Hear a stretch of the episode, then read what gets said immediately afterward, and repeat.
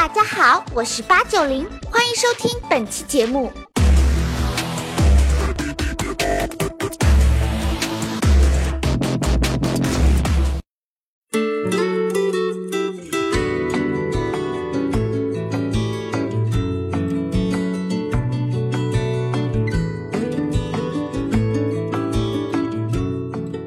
世界如此喧嚣，真相何其稀少。大家好，我是吴晓波，欢迎来到吴晓波频道。在企业界，每一个成功者大概都是一些离经叛道的人，只是呢，有的人呢表现的比较的含蓄，比较温和；有的人呢表现的比较激进。然后在含蓄和激进之间，你可以看到这个企业家的个性，而个性的背后就代表着一种人格化的魅力。所有的企业家，他做的任何一个行业，可能都是非常坚硬的。但是，当他的情绪、当他的脾气、当他的个性被表现出来的时候，我们会发觉说，哇，他是一个人。他是一个活生生的人。今天来到吴晓波频道呢，是中国互联网领域中一个非常具有争议性的人啊。我们在很多的新闻媒体报道中碰到过他。今天呢，他出了一本他的自传体的新书，我们请到了三六零的董事长周鸿祎，欢迎鸿祎。哎，你好，很荣幸是拿到了你的照片。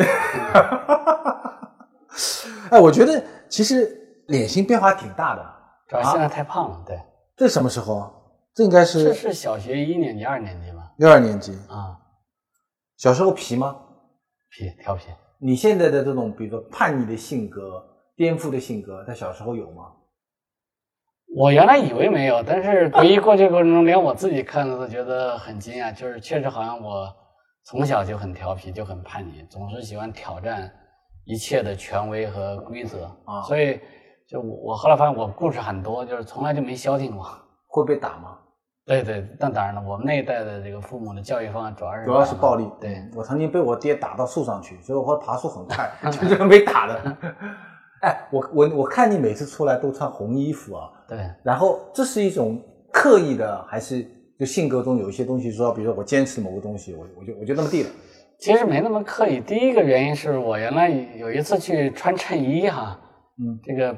呃，配衬衣，嗯，在一个什么定制店里，我忘了是哪一年，为了开一个会，反正就别人拿衣料比了半天，后来他们得出个结论，说穿着红色会把我的脸色印的就比较好看，你没发现吗？你要穿个白衣服就弄得脸太煞白。啊。第二个呢，就是我的名字老被人叫错。因为很多人叫我的名字老是叫周宏伟，周宏伟，对，这样我每次都要纠正，对吧？嗯。甚至说，甚至一些播音员都会讲错，包括一些开会的人，一些领导念名字会讲错。嗯。有人不就就是用我名字谐音嘛？嗯。叫我叫红衣大炮。对。对吧？什么红衣教主？对。红衣教主。对。然后所所以我就穿个红衣服呢，这样的话，我觉得就提醒别人说我叫周红衣，就是红色的衣服，然后就不要念错了。啊。嗯，但大家后来很多人就觉得说你穿红衣服就挺好的，呃，挺挺挺好看的，对吧？那我后来我就买了一大堆红衣服，对。然后这次我去美国，这个衣服买了七件，我买了七件，七件，对吧？然后每天都有一件穿。大家总是以为我不换衣服，其实这是个误解。其实红衣还是换衣服的，就是家里红衣比较多一点。其实红衣做那个互联网也很也蛮早的啊，就是九八年。你要算起来，现在九六年就开始了，互联网拉通的时候，对对对，就就开始做。对，那时候我在北大方正，对，你在北大方正，自己创业是创业是九八年，九八年。那个当年起名叫三七二十一，跟那个不管三七二十一有关系吗？啊，对，就是取这个意思，就是就是什么也别管，就 just do it，就叫做。对，个性还是蛮明显的，是吧？嗯，主要有一个原因，当时你知道，在早期的时候，中国人起域名嘛，嗯，不不太容易起，嗯，因为。域名是英文体系，所以你英文记不住，就比较喜欢有数字。嗯，数字你就要起一个让人有印象的。嗯，我记得当时那是起名字的时候，好像当时跟一帮朋友在一起，他们在给八八四八起名字。八八四八，对。就我是受启发，我说八八四八什么意思？他们说珠穆朗玛。对对。珠穆朗玛峰的高度，对吧？对。所以他们当时做电商，当然我就想能不能起乘法口诀表。当时我上去一看，乘法口诀表都在，从八八六十四到七七四十九。对，但是我就觉得三七二十一表现了一种精神，就是不管三七二十一嘛，嗯就 just do it 这样的精神。其实当时我应该把乘法口诀表全给注册下来，今天可能就发财了。那个那个是应该是这个福建那个蔡什么？蔡文胜。蔡文胜干的事情，他比我更有商业头脑。对，那个我最近在写零八年以后的中国的一个企业史啊，我觉得。你是九八年开始创业，但其实变成一个公众性人物，然后真正的把企业做成了一个大型公司、有影响力的公司，也是在这个十年里面。如果你回望一下，你觉得这个十年对你改变最大的是什么？这个问题其实挺难回答的。我发现其实对我的性格提出了很多改，有一些改变，实际上提出了很多不同的要求。嗯，所以这是让我觉得是非常有挑战，但也非常痛苦的地方。但我觉得企业互联网这些企业家，你算是比较的率性的一个人吗？绝大多数人想到一句话都咽回去，你最起码百分之七十先摁出来再说。对，但是实话说啊，就是说率性，当然大家都喜欢有率性的人，对吧？因为说话不经脑子，对吧？然后这个有的时候会说一些真话。可是，但是你会发现，当你做企业大到一定时候，呃，你再这么率性，好像就很难被接受。你比如说，这个我是做安全，那而且其实现在国家领导人也非常重视网络安全。我们的习总也说，没有网络安全就没有国家安全。那三六零退市回来也是，实际上在中国的整个国家、社会、企业，包括个人的网络安全里，我们扮演了重要的角色。嗯，那这种情况，大国这时候可能政府也好，社会也好，对这个企业家的期望，就是你是要有有点沉稳吧，嗯，你要沉得住气嘛，你要老老动不动就站出来再去。攻击别人或者批评别人，哪怕批评的是对的，大家会觉得你不够稳重，对吧？然后会觉得说，那那国家这种安全的事怎么能交给一个交给一个大胖呢？对吧？所以你你那么反过来，有时候在行业里边，你会发现有时候可能我无心说一个话，对吧？如果企业小的时候大家互相批评，我觉得没问题。比如你那儿写大败局的时候，我一直是你的忠实读者，可是那些企业都倒闭了。如果今天你出来写本书去批评一些。比如今天每个企业都有问题吧，嗯，如果你去批评他们，可能有的企业家能接受，笔很重的，这个笔确实讲的，呃，有的企业家就不一定能接受，对吧？所以你就发现有时候无意中你说了一句一一句什么话，可能就就得罪了，得罪了别人呢，可能你你就发现说多一个朋友多一条路，多一个敌人就多一堵墙，你会受到很多暗自的压力，包括跟员工相处的时候，其实原来我也很率性，对吧？我也认为公司小的时候人跟人之间关系应该相对比较简单，可是当公司做到。比如说五六千人到一万人这个规模的时候，你会发现人多了就会出现很多政治，就会出现很多奇奇怪怪的想法。你喜欢这种成长的代价吗？我二十年前写一篇任何一篇那个财经评论呢，嗯，我应该不会有太多的忌惮。我写大败局十七年前的事情是吧？对对。但现在就真的是落一个笔，脑子里就一张脸就出来了，一个一个股票波动表就出来了，对吧？股票就就出来了。这真的是一个成长的代价。你喜欢这种状态吗？那这实话说不喜欢，但是呢，我曾经也想过去逃避，对吧？因为就像有的时候说，哎，老子有钱了，对吧？干嘛要为这些东西活呢？但是，但是你把企业做到一定规模呢，就它有很多责任感，它是就是你就承担了很多责任。比如说我其实本质上是个宅男，我并不想跟人打交道，对吧？所以我我更愿意在屋里跟着大家讨论怎么做产品。可是企业做到一定时候，你光做产品是不行的，那你还要考虑经营，也考虑管理，所以真的还是，所以这这十年对我的改变还是蛮大的。特别是公司经历了上市，上市又经历了呃被做空，然后后后来经历了很多的股价的这种起伏跌宕，也曾经到很高，也曾经跌下来过。那么后来再退市，再回来，那么现在再回回国已经退回来，所以我后来就是我也。我我也没法回答你这个答案，我觉得也可能，这个人生成熟成长，可能这里也许是个必然的过程。那那你不能选择的话，那就想办法去接受。哎，如果今天这个状态，你现在这个心境啊，让你再打一个三 Q 大战，你会打吗？第一个实话说呢，就是我觉得可能不会打了。可能我觉得是不是是不是，这是很也许这句话会让很多人觉得失望。但是大家可能要知道，打的代价是非常大的。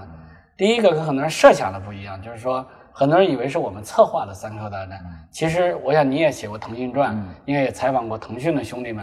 其实他完全是很多偶然的因素，双方的不信任，互相相互的猜忌，就有点像那个囚徒，像那个囚徒囚徒困境。他像是实际上是。谁也不希望发生，最后最后发生了，对对吧？而且最后的局势是失控的，对对吧？因为有人说你真能策划，我说这都给我脸上贴金，因为我再怎么策划，我只能掌握我的行动，嗯，我不能替马马总，我不能替马腾做决定，嗯，对吧？马腾可能到今天，他比如说他可能他也会有他的很多的这个反思，嗯，所以我是觉得，呃，当时可能发生，那么我觉得也有，我觉得也未尝不是件嗯，这个好事儿，对吧？嗯。但是呢，如果说今天再出现这样的冲突，毕竟年龄不一样，可能我就在想，是不是有一种更好的解决方法？嗯。而且我读过一本书吧，一本书叫那个《黑天鹅理论》嘛，嗯，就是讲那个说会突发改变。后来那个作者又写了本书，叫《反反脆弱》啊，《反脆弱》。对。那我后来看完，我就对我改变很大。后来我就发现说，当你去刺激了一个对手，你又不能把他给打死。但你实际上是刺伤了他，嗯，然后呢，结果这种刺伤的过程会让他变得更加的强大，他回过他回本来睡在那儿被弄醒了，对，所以后来我就发现说，中国互联网，你说我干的是好事坏事呢？我对这几个巨头都分别给了刺激，对，就都把这几个巨头给刺醒了。你把 BAT 都都干过，对啊，最后他们更强大之后，他们会改变策略，比如可能会变得更开放。对，可能三 Q 大战对，我不知道对你的个性啊，对马化腾的性格改变还是非常非常大，性格上改变了。我觉得没有，有我其实他性格一直都是比较沉浸型的领导，他还是还是比原来要放下很多。我认为，就这一仗打的还是有点有点激烈。前段时间网上有篇文章叫做《人民想念周鸿祎》，对，你也看了？对，我看。对，我看你还回复了一个东西。你当时呃看到这篇文章的时候，心情是怎么样的？我感觉并不好，有人以为那篇文章是我操作的。我说我这已经坚持两年，对外不怎么说话，不炒作了。嗯，呃，还是觉得有的时候言多必失，因为一个是我退市回来，本身可能要经历一个新的过程，对吧？第二个呢，就是过去很多言语的冲撞，可能你欣赏我，你觉得这叫率性。那不欣赏的人，他就是个缺点，就觉得这人大嘴巴，天天到处放炮，甚至有人觉得四处为敌，对吧？那所以我也希望给企业未来回来的发展营造一个，就有点像中国韬光养晦吧。今天的互联网是你二十年前开始投身这个行业时的那个理想吗？嗯，我觉得一半儿一半因为我几十年前想投身互联网的时候，受了一本书叫《硅谷热》的影响。嗯，啊，那时候就觉得说。可人可以不待在体制里边，不用像我爸我妈那样一辈子待在一个单位，终其一生可以不受任何领导的约束。当然，今天单位还是公司还是有领导，然后你可以做做自己有意思的产品。我可以去划船，当年就觉得就是说就觉得蛮有一种就是一个我一个小人物，商业上的理想是实现了。一个 nobody，我可以去做一些改变世界的东西。今天我依然觉得，你看 VC 的钱更多了，年轻人创业的这个。呃，找到钱的这个机会也更多了，而且互联网在改变很多地方，我觉得其实还有蛮多的机会。嗯，但另外一方面呢，确实又觉得跟至少跟二十年前我刚投身互联网不太一样，就那时候互联网里没有这么多巨头，就感觉空间还很大。嗯，但今天你做什么呢？就是说，巨头可能不再用一种直接的方法把你一定要跟你对着干。因为三 Q 之后，我给了巨头很多建议，没想到他们真用了这些建议，说你不一定要打死我，对吧？你可以把我变成小弟啊，对不对？他们先用这种方法，那就谁比较能干，那他就把你给买了。买了。他们今天巨头有钱，买买买，而且形成那种马太效应，强者恒强，大者恒大。所以呢，这种情况下，就是互联网有时候变得不太好玩了，因为巨头就和我变成一种游戏，让你们先跑，这些小家伙先跑，谁有谁跑得快。我就把它给收了。对，最后说，最后我跟很多年轻人说，最后总归世界是属于你们的，最后是属于 BAT 的。但其实你说这是个玩笑啊，但是你三六零回来以后，其实也是个千亿级的公司啊，大家看得到的。那么其实你也你也变成慢慢会变成一个寡头吗？或者在未来的这个几个寡头竞争中，三六零你你你领导这家公司，你觉得应该会扮演怎么样的角色呢？可能十年前问这个问题的时候，其实你是个造反者，是吧？这个是容易。那今天其实你已经变成既得利益者的一部分了。其实不是这样的，因为第一呢，我的优势主要是在网络安全。嗯。那么我我只是在网络安全这个行业是做的是市场份额比较大。这个安全问题不是靠三菱一家公司能解决的，事实上是要靠。很多安全公司靠国家，靠现在很多单位这种安全人员，大家共同来解决。所以我觉得我不是在这块，我不是要谋求一个垄断，我也垄断不了。嗯，但但是呢，第二个呢，我觉得，当然你说想没想过在某个领域。也变成像腾讯那样的公司，你说没想过那是说瞎话，对吧？谁都希望像马马化腾一样，睡着睡着在梦里都都笑醒了，然后这个每天你只要在玩游戏，在用微信，他就在赚钱。嗯但是呢，我觉得可能从我的这种个性来说，我觉得要做一个寡头吧，需要两个，第一是需要一个天时地利。就可能在当年，就是说这十年是最好的一个时机，嗯可能也许很多公司我没有抓住，那可能就错过了。现在已经有很大的寡头了，他就不会再给后来人机会。机会。第二个可能对管理会提出挑战。你比如说，呃，马化腾这个原来跟我，我就我以为他跟我很像是搞搞技搞产品技术的。嗯。比如说马云呢，原来我跟他也很熟，我我觉得马云不太懂技术，不太懂产品，搞营销。呃，不是不是，后来我发现他们一定在管理上，在经营上有我所不具备的能力。所以所以呢，我觉得就是他他们才能把公司做这么大。所以像你刚才说的率性，他是作为一个人，大家作为交朋友的时候都愿意交率性的人。但是真正率性的人是不适合做企业家，对吧？你也采访过很多企业，采访过很多企业家，所以对我来说，严格来说。我现在正在正在考虑说，我是继续保持率性的真我，那我就可能只能做一个中小企业，对吧？真的吗？你真的考虑过这个问题？对对对。然后呢，你要想把企业做大，就要克己复礼，就你就要去想办法改变自己，至少不能那么率性，至少说话要特别注意。等你改变完以后，你还会喜欢自己吗？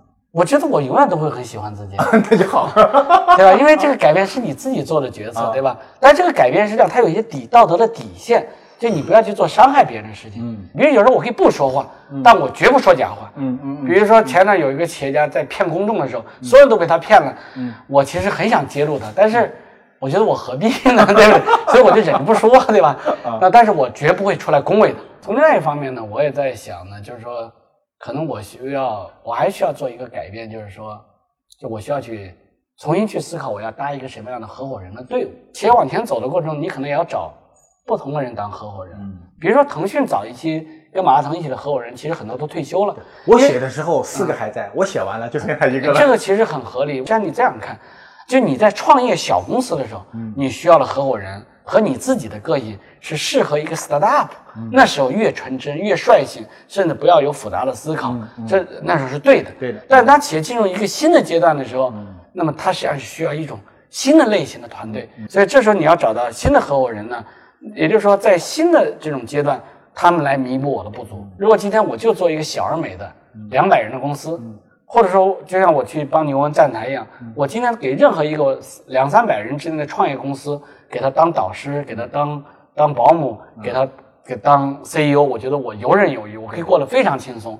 因为原来我的经验，我的舒适区就在这。你走过。但是今天如果要做一个一万人的公司，希望做一个两千亿、几千亿的公司，那我真的认为，呃，过去的游戏规则是不能用的。那我要找，那我一部分东西我能改变，但是我需要找团队来构成一个团队来弥补我的不足。即使我是梅西，即使我是明星，我也需要搭一个足球队。嗯，对，我需要一个。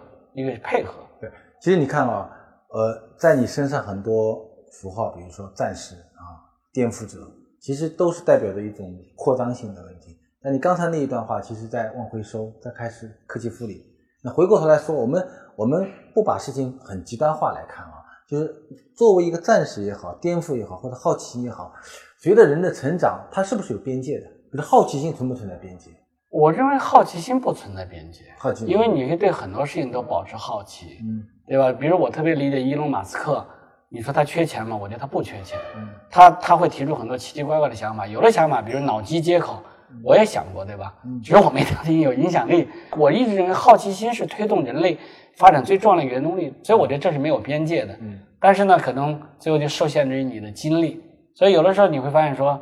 那如果今天我不做一个大一点的公司，我不拥有很好的财力，可能很多好奇心，你想去探索宇宙，你想去探索海洋，你做不到，你只能想一想，对吧？嗯那那所以这就是矛盾嘛。嗯，今天的年轻人要创业，啊，我这次来，因为我在我的应聘里说我要去下午见周鸿祎，有什么问题要问他，就大家还是会问一个问题，说我我今天如果创业的话，我能不能用周鸿祎的方式来获得成功？对很多年轻人来说呢，我认为他们不要去看我们这个阶段，因为你是在一个创业阶段。嗯，那我觉得作为一个创业者，就像今天我们去要求一个成年人应该比较稳重一点，嗯，对吧？比如你肯定不能脱光了膀子满大街乱跑，但今天一个二十岁的小伙子这么做，我们就会觉得很欣赏。嗯，那对于年轻的创业者来说，我认为我很多过去创业的经验和教训，包括这种张扬的个性，包括一些这种冒险，包括一些大胆的尝试，我认为依然是可以用，那是可以用。对，嗯。对年轻人来讲，勇气还是很大的一个财富。你离开那个雅虎的时候，呃，加入过一段时间的 IDG，然后做了一段时间的天使投资，然后，然后你这两年做三六零的时候，其实你也投了一些一些公司。你现在投资这些年轻人企业，你主要看的是什么？是看人还是看赛道？呃，我我我就觉得这种就是还是不能够脚踏实地啊，这种光是瞎炒概念的，或者是虚荣心特别强、特别自恋，比如说天天不做企业，天天到各种会上去给别人分享这些经验、讲鸡汤的，或者说会游子们，还有一种就是人品，比如说呃，很多人在做企业的时候，他会把这个钱想办法装到自己腰包里，哦，那是对对，所以我我我是觉得说，呃，还是要投对人。那么，即使他赛道不对，只要这个人有能力，那我们中间是可以做调整。嗯。那么过去呢，我们往往过于看赛道的时候，投错了人，这个人品不好，嗯，往往就会出问题。嗯，其实过去十年对你来讲是一个变化挺大的，对这个国家也一样，对三六零来来讲也是变化很大。你觉得五年后的三六零，大概你觉得是个什么样子？看来五年还是很困难，是吧？不是，我是最近我在重新思考这个问题。原来我以为我看清楚了，嗯，但是我后来发现。呃，有有有有很多东西的变化。你比如说，这中间有的有的有的时代，像可能没有像想象来的那么快，嗯，对吧？那么有的呢，呃，有的这种行业，因为有了巨头的这种卷入吧，比如像现在的共享单车呀，或者现在的这个共享汽车呀，嗯。我觉得这个。呃，发展之快都超出我们的想象，嗯。啊，但是对于安全我是能看得清的，因为安全是我们的基础，嗯，我觉得未来五年以后呢，我觉得安全的问题其实会变得更加的严重，嗯，所以呢，包括到我们每个个人来说呢，你比如大家现在都在谈这个人工智能，嗯，其实你知道人工智能，伊隆马斯克最担忧的呢是说，很多人就会误解说人工智能会变成像 Matrix 那样说这个。机器有意识了，嗯，然后呢，机器就可以反过来反制人类。我觉得这个可能也不会有。它人工智能的系统也好，它这个即使没有意识，它一定还是会有漏洞，嗯。特别今天人工智能很多机器学习的算法，其实是更容易对它来做各种的欺骗，嗯，对吧？那这样的话呢，就给了各种黑客更加可以操纵的空间。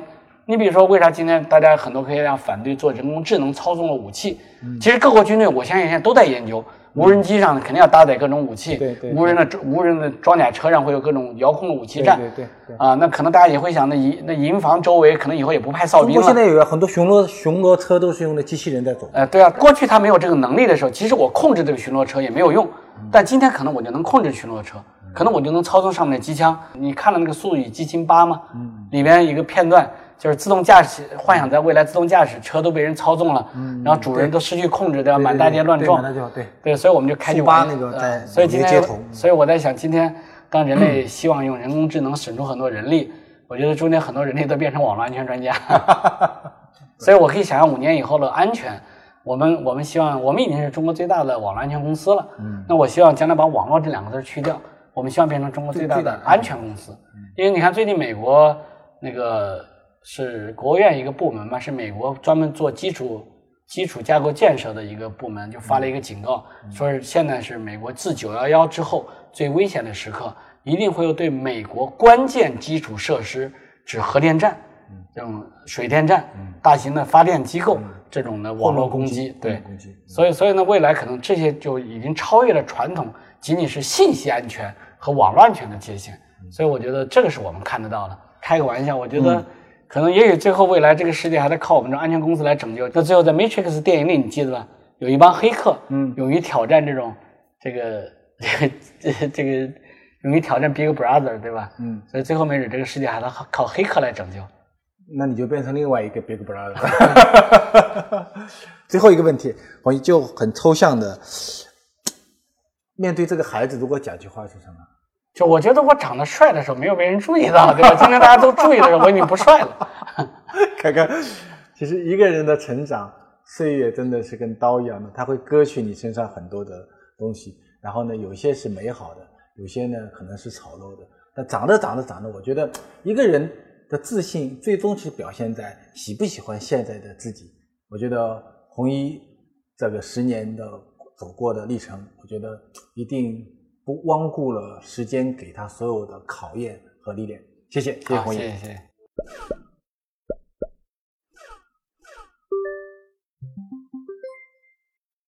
吴老师，现在一些国内设计者和品牌推出的东西很有无印良品的范儿诶，但是依旧有很多人担心质量不如外国货。您对本土品牌和设计师有什么建议吗？我觉得。未来所有的公司在某种意义上都可能是一个设计公司，因为随着工具和技术的进步以后，产品与产品之间的雷同性会变变得越来越大，所以工业设计的能力和外形设计的能力会成为企业的一个核心的竞争能力。那么，所有的设计的背后都跟一个本土文化和民族性有关系。所以，相反，我在这个意义上更看好中国很多本土公司的设计师他们所推出的产品。这应该是中国品牌突围于那些奢侈品品牌和国际品牌的一个重要的一个突破口。吴老师，我国区域经济发展并不均衡啊！有人提出江浙沪粤四大财富重地应该补贴贫困地区，吴老师，您觉得合理吗？这就是我们今天正在实行的分税制。一九九四年的时候，我们国家的税制改革就是进行了一个分税制的改革，就中央政府有百分之三十的税收是用用于发达地区对落后地区的一个弥补。对，这是一个二十多年来一直在执行的一个国策。今天可能中国最大的问题是贫富悬殊的前提下。我们怎么样利用发展的最后的一个窗口期，能够帮助中国的那些弱势群体或者那些贫困地区的人们完成四个任务，让大家能够读得起书，能够看得起病，能够养得起老，能够住得起房，可能这四个。保证是一个国家的社会保障体制改革的一个重要的部分。吴老师，有人说企业家生来就不同于常人，您觉得这句话有道理吗？我觉得企业家一定是人类中非常少有的一部分，大概只占到百分之一或者百分之二。呃，因为他们的贡献是带有很大的一个不确定性，所以在有的时候。我们会把企业家看成是一个社会的生产资料，所以它确实是一个不同于一般的对社会有贡献的一个族群。